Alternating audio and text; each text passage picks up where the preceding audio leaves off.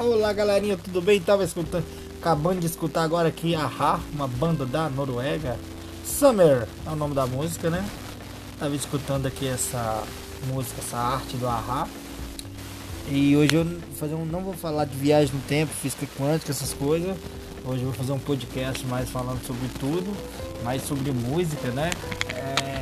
Fico pensando como que a juventude hoje não consegue escutar Ahá, apesar que eu sou um cara de 26 anos, fazer 27. Mas o Ahá é uma banda de tanto, cara. Eu, pra mim, tem, os mais velhos escutam mais Take On Me, né?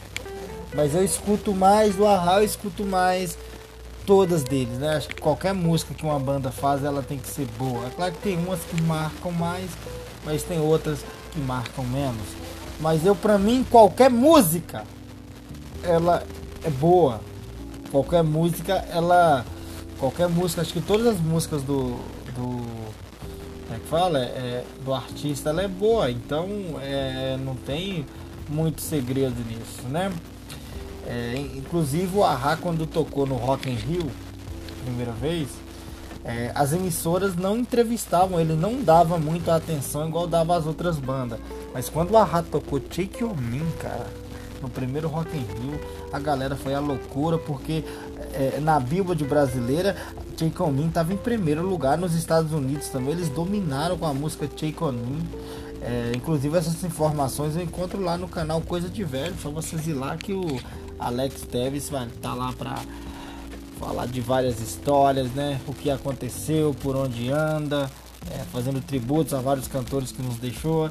Procura o Alex Teres lá, que ele é um cara centrado dentro do flashback é, mundial. Então, então o Ahá é uma banda assim, cara, que é, eles é, começaram pouco ali, entendeu? Começaram bem pouco e meio que é, eles foram ali desconhecidos, depois ficou conhecido todo na Europa ali, né? Da Noruega já para a Europa e depois levaram, eles foram para os Estados Unidos já com o produtor.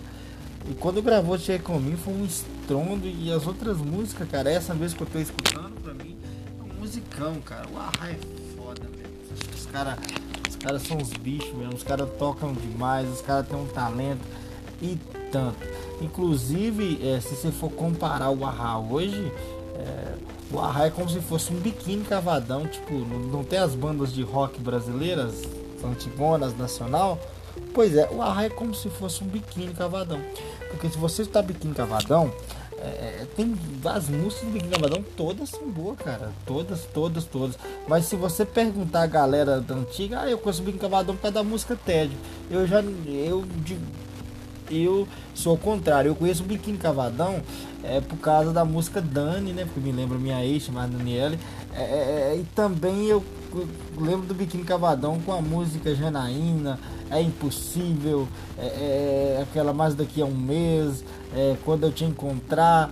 São músicas extraordinárias, que se, a própria música TED, que lembra muito do Biquíni Cavadão, é uma música bem foda mesmo, sabe, pra você escutar. É, então, você comparando Marra e o Biquíni Cavadão, é claro que a proporção de uma banda para outra é diferente. Eu só tô usando um exemplo. O Ahá hoje no cenário da música mundial ou antes é como se fosse um Biquíni Cavadão brasileiro, mas o Ahá é uma banda e tanto uma banda boa, uma banda que, cara, é, é, os caras são muito talentosos mesmo, de verdade.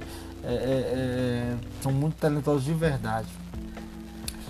É, no próximo podcast vou falar da banda Fresno mais, né? O que eu acho e beijo para vocês e tchau, galerinha.